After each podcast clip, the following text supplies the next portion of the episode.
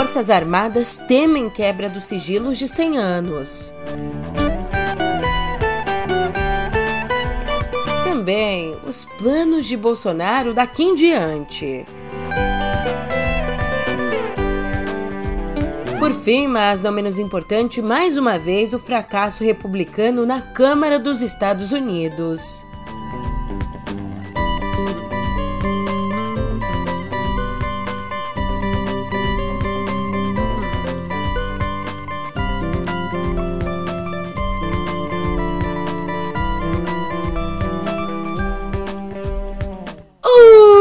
Ótimo dia, uma ótima tarde, uma ótima noite para você. Eu sou a Julia Kerk e vem cá. Como é que você tá, hein? Nessa sexta, dia 6, eu tenho dois recados para você. O primeiro é que eu tô saindo de férias. Ai, eu mereço, vai. Provavelmente, quando você ouvir esse episódio aqui, eu já vou estar tá dormindo, sem hora para acordar, vou estar tá balançando na rede, fazendo alguma coisa assim da vida. Mas eu volto em 15 dias. Enquanto isso, você fica aí muito bem acompanhado, na presença do Olavo, da Thay. Bom, a segunda coisa, a segunda coisa que eu tenho para te falar é que um segredo incomoda muita gente. Um sigilo de 100 anos incomoda muito mais. Pera lá, você já vai entender no pé do ouvido. É,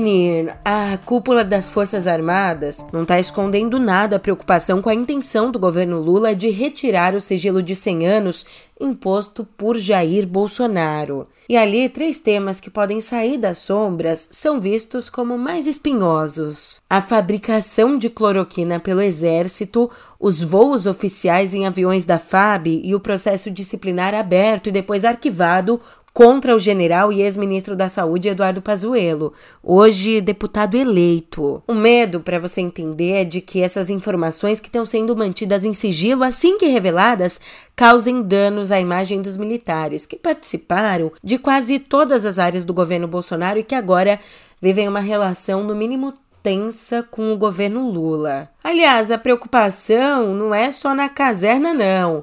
Como revela Andréa Sadi, a lista de sigilos que está sendo analisada pela CGU, a Controladoria Geral da União, é uma lista longa, enorme, inclui, por exemplo, registro de visitantes ao Planalto, ao Alvorada e à Granja Torto. Também estão ali listas de reuniões da presidência com a presença do vereador Carlos Bolsonaro, que nunca teve de fato um cargo no governo além de atas de reuniões da Comissão de Ética Pública da Presidência, dados da Polícia Federal sobre armas de fogo e telegramas do Itamaraty sobre, sabe o quê?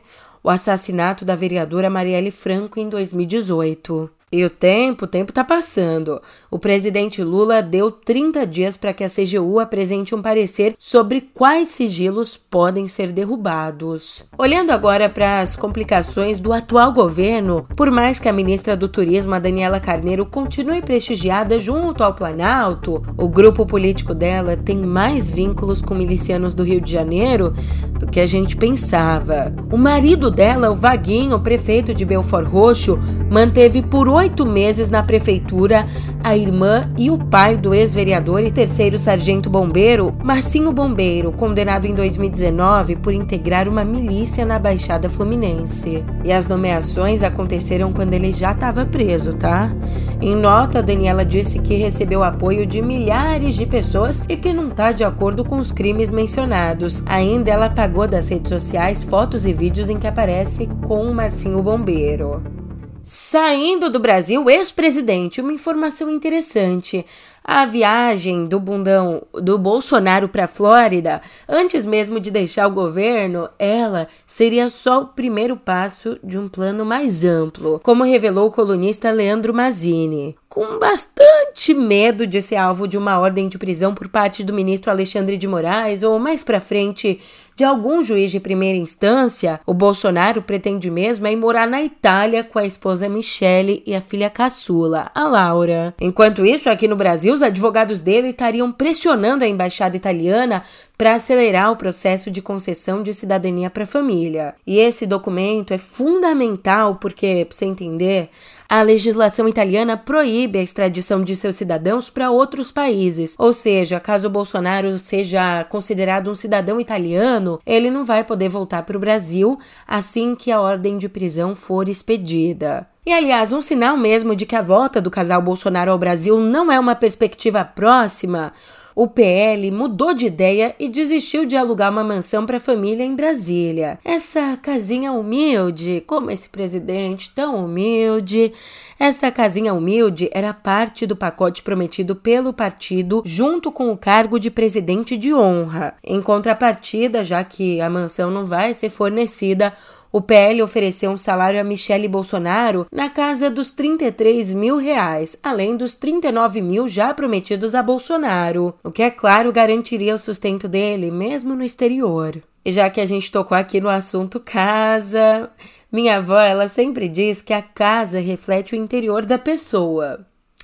Então, tire você suas próprias conclusões. A primeira-dama Janja da Silva levou a repórter Natuzaneri da Globo News para conferir os estragos deixados por Bolsonaro no Palácio da Alvorada, a residência oficial do presidente. Tábuas soltas, infiltrações, tapetes, estofados rasgados, além de móveis e obras de arte danificados ou desaparecidos, esses foram só alguns dos problemas encontrados. Escuta só um tiquinho da visita.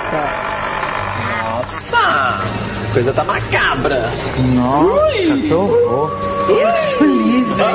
Nossa. Brincadeira, agora sim, escuta só. Danos em tapetes, infiltração, obras de arte que não estão lá e eles não conseguiram ainda rastrear parte dessas obras que não estão lá e que estão em outros lugares, mas o roteiro ou o, o, o, inventário de onde esse acervo está ainda não foi encontrado pela, pelo novo governo.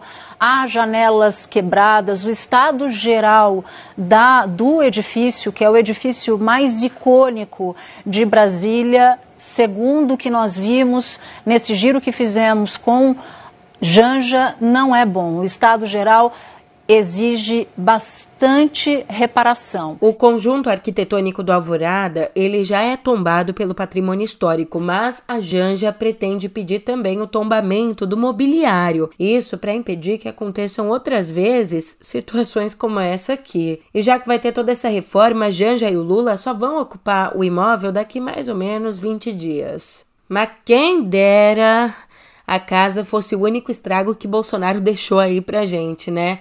Você sabe, quando a gente fala dessa família, o buraco é muito, mas é muito mais embaixo. Quando a gente acha aí que superou um, aparece o outro, outro, outro, outro e o filho 04, Jair Renan Bolsonaro. Bem, Considerado o braço direito do Jair Renan, o empresário, influenciador digital e autodeclarado pastor evangélico Maciel Carvalho, de 41 anos, foi preso ontem pela Polícia do Distrito Federal por suspeita de fraude na compra de armas. Como ele segue os mandamentos de Deus, mentir para comprar arma, caramba, vê se não é a paz perfeita. Ele teria usado CPFs falsos para ocultar antecedentes criminais, ainda tem essa, e para conseguir então comprar armas como colecionador, atirador e caçador. Carvalho também é instrutor de tiro e teria dado aulas para Jair Renan e a mãe dele. E para evitar que essa gente volte ao poder, seja do país, do estado, nesse caso aqui de Brasília,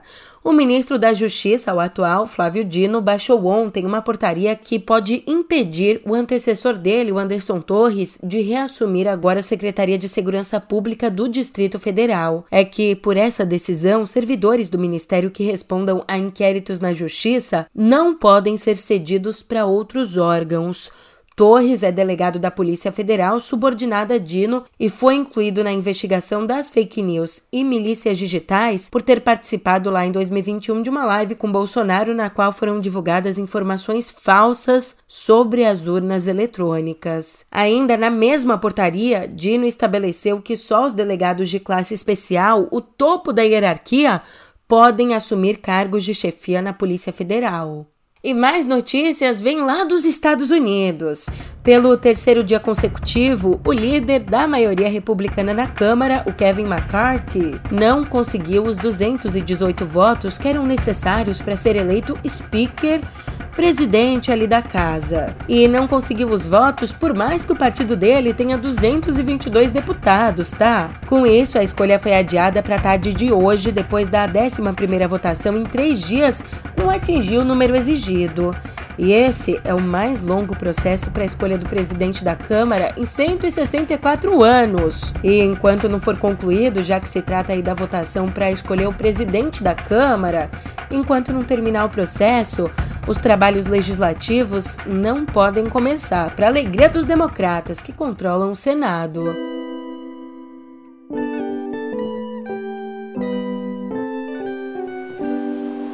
Tristeza aqui na nossa editoria de Viver. Considerado uma lenda das ondas gigantes, o surfista Márcio Freire morreu nessa quinta aos 47 anos em Nazaré, uma cidade litoral portuguesa e ele nos deixou depois de sofrer um acidente descendo uma onda. Márcio chegou a ser atendido ainda na areia da Praia do Norte, mas não resistiu a uma parada cardiorrespiratória, morrendo ali mesmo. E ele viveu a vida nas ondas, sendo um dos primeiros a encarar as ondas gigantes de Jaws, em Maui, no Havaí, e isso sem os apoios de equipamento de segurança, tá? Ainda junto aos conterrâneos dele da Bahia, o Danilo Couto e o Yuri Soledade, ele integrou o trio chamado Mad Dogs, um grupo famoso por explorar exatamente esse tipo de onda. Mudando de assunto, a gente fala agora sobre saúde mas uma notícia meio complicada. O primeiro caso brasileiro de infecção pela XBB 1.5, uma subvariante da Omicron para Covid. Esse primeiro caso foi identificado numa mulher de 54 anos em Indaiatuba, no interior de São Paulo. E foi nessa quinta agora que a rede de saúde DASA informou que detectou a versão em uma das 1.600 amostras que foram analisadas pelo laboratório em novembro do ano passado. Ou seja, tem a possibilidade de estar tá circulando. Essa subvariante, a XBB 1.5, ela é a mais transmissível da doença hoje em dia, tendo sido registrada em 29 países e se mostrando bem eficiente em burlar os anticorpos que são produzidos tanto pela vacina quanto pelo nosso próprio corpo. E se a tecnologia, por um lado, ajuda a gente a detectar os casos, em Brasília a tecnologia atua em outro lado, ou melhor, eu digo, na Universidade Federal de Brasília. Lá, usando a inteligência artificial, uma tecnologia tem ajudado a identificar territórios ocupados por povos indígenas isolados. Pra você ter uma ideia, essa ferramenta já ajudou a encontrar indícios da existência de povos desconhecidos no Amazonas, no Acre e também em Roraima. O sistema criado pelo pesquisador da UNB, o Giovanni Catuquina, ele consegue identificar características da mata vista por satélite e então mapear usando um aprendizado de máquina mapear, enxergar, identificar se a vegetação é típica de uma ocupação indígena, encontrando padrões na movimentação de grupos que mudam constantemente de lugar. Já lá fora, nessa quinta, outra despedida, a despedida final. O Papa Emérito Bento XVI foi sepultado na cripta da Basílica de São Pedro, no Vaticano. O enterro aconteceu depois de uma missa fúnebre celebrada pelo Papa Francisco na Praça São Pedro. Uma missa que foi acompanhada por mais de 50 mil pessoas. Isso além de cardeais, bispos, sacerdotes e autoridades de todo o mundo. Bento XVI morreu, nos deixou no último dia do ano, no dia 31 agora, aos 95 anos.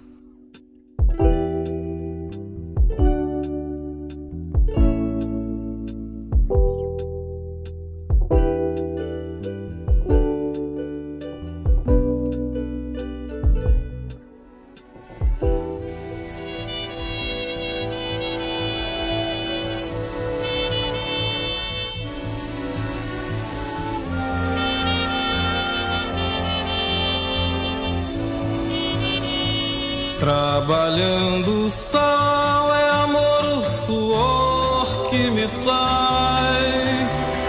Vou viver cantando o dia tão quente que faz.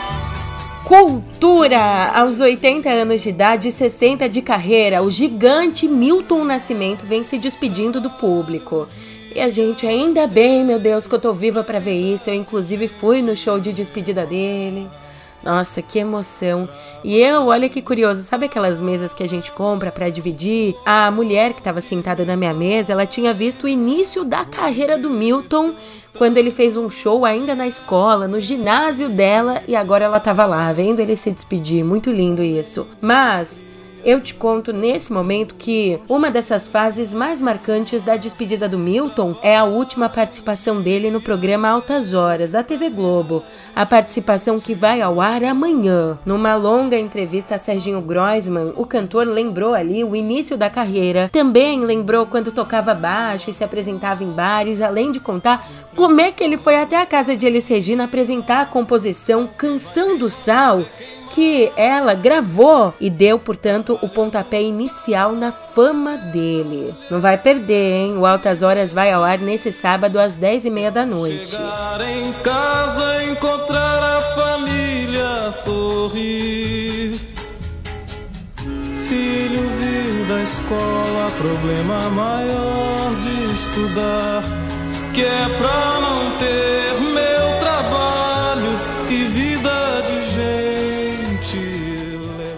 uma atualização aqui de um caso que eu tenho falado para você todos esses dias. Uma atualização da saúde do Jeremy Renner, que está internado numa UTI desde o fim de semana.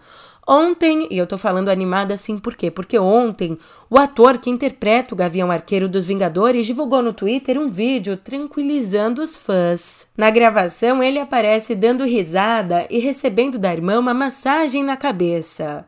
Junto com o vídeo, na publicação, ele escreveu assim: Um dia de UTI não muito bom foi transformado num incrível dia de spa com a minha irmã e minha mãe. Muito obrigado. Para te lembrar, ele foi atropelado pela própria escavadeira ao tentar ajudar um motorista preso na neve depois de uma violenta tempestade que atingiu a cidade onde mora em Nevada. Desde então, ele já passou por duas cirurgias e segue internado sem previsão de alta.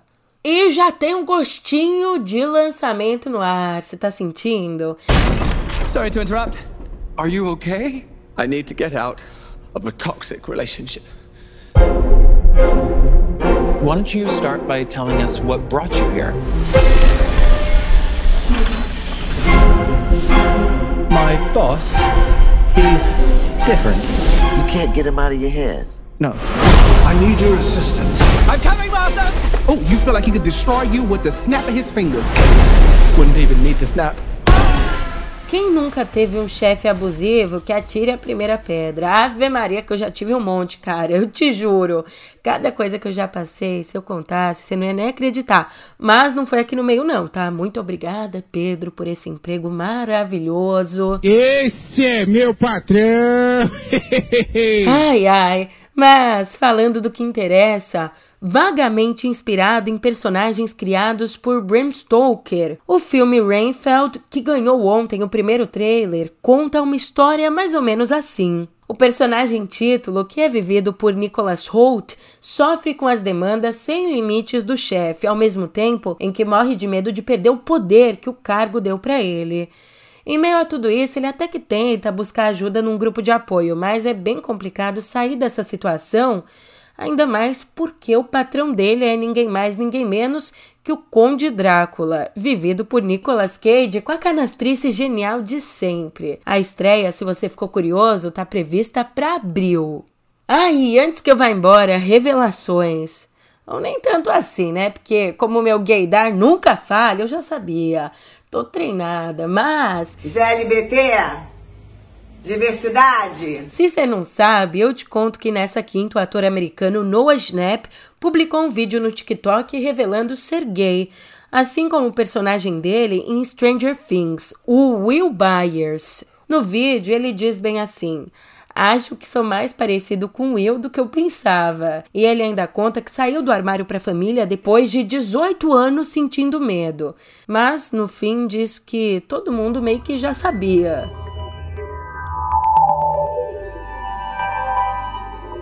A Microsoft tá igual foguete daqui para frente, ó, só para frente. O Chat GPT, a inteligência artificial deles, ganhou destaque nas últimas semanas por gerar respostas convincentes como se fossem respostas dadas por humanos. E com enorme sucesso, então, agora a Microsoft planeja integrar o buscador Bing junto com o Chat GPT para tornar o sistema de buscas deles mais competitivo, subindo, por exemplo, ao patamar do Google. Se você não está lembrando, o Bing é aquele buscador que sempre quando a gente abre uma janela e ele aparece, a gente acaba fechando rapidinho, sabe? É meio complicado, mas eles estão tentando melhorar, estão tentando. Então, para isso, juntando o buscador com a ferramenta de inteligência artificial, a proposta é fornecer respostas mais humanas às perguntas feitas por nós no Bing, em vez de fazer como o Google, sugerindo, dando só links para várias informações. E essa ferramenta de inteligência artificial é capaz de conversar sobre praticamente qualquer coisa. Você vai poder abrir o buscador e conversar sobre futebol, sobre política, vai perguntar como é que faz para resolver problemas matemáticos, de física ou até mesmo, se você quiser, dá para receber conselhos amorosos ou profissionais. Nossa, eu espero que a Microsoft lance logo isso, porque tá dureza por aqui. Mas é, é claro que nem tudo são flores, né? Não. O sistema é considerado polêmico por conta dos riscos do uso dele. Tem toda a questão de ética e tudo mais. Falando em ética, a coalizão Direitos na Rede pediu ao Ministério da Justiça e à SECOM, a Secretaria de Comunicação Social da Presidência da República, olha, a coalizão pediu a regulação e a fiscalização do zero rating por operadoras de telefonia móvel nos planos de acesso à internet. Mas Julia, que raio que, que é isso que você falou aí? Traduzindo para você, para a linguagem de nós meros mortais, essa prática permite o acesso de forma gratuita ou sem cobrança de dados móveis alguns serviços online, como acesso a alguns aplicativos e redes sociais. Você sabe quando uma operadora te oferece algum plano dizendo que nele você vai ter acesso ilimitado ao WhatsApp, não vai precisar gastar internet para usar, para mandar mensagem, enfim? Então, isso é exatamente uma prática de zero rating. O zero rating que a coalizão Direitos na Rede está pedindo, portanto, a regulação e a fiscalização. E esse é um tema que vem sendo discutido aqui no Brasil, um tema bastante polêmico no Brasil e no mundo também. Isso porque, segundo entidades, a prática fere a liberdade de escolha dos usuários e o princípio de neutralidade de rede um direito que é garantido pelo Marco Civil da Internet aqui no nosso país. E as implicações dessas ofertas são negativas tanto na concorrência quanto na igualdade de conexão à internet e a informações online. E ufa, com isso, com isso eu vou me despedindo e eu vou me despedir hoje rapidinho para me jogar direto nas férias. Mas é claro, eu vou sentir um pouquinho de aperto no coração, de saudade, mas dia 23 eu tô de volta contigo aqui. E pra em grande estilo, é claro. Você acha que ia deixar faltar o sambinha? Até lá. Na minha casa todo mundo é bamba, todo mundo bebe, todo mundo samba. Na minha casa todo mundo é minha casa não tem bola pra vizinha, não se fala do alheio, nem se liga pra candinha. Na minha casa não tem bola pra vizinha, não se fala do alheio, nem se liga pra candinha. Na minha casa todo mundo é bamba, todo mundo bebe, todo mundo samba. Na minha casa todo mundo é bamba, todo mundo bebe, todo mundo samba. Na minha casa ninguém liga pra intriga, todo mundo xinga, todo mundo briga. Na minha casa ninguém liga pra intriga, todo mundo xinga, todo mundo briga. Macumba lá na minha casa tem galinha preta, azeite de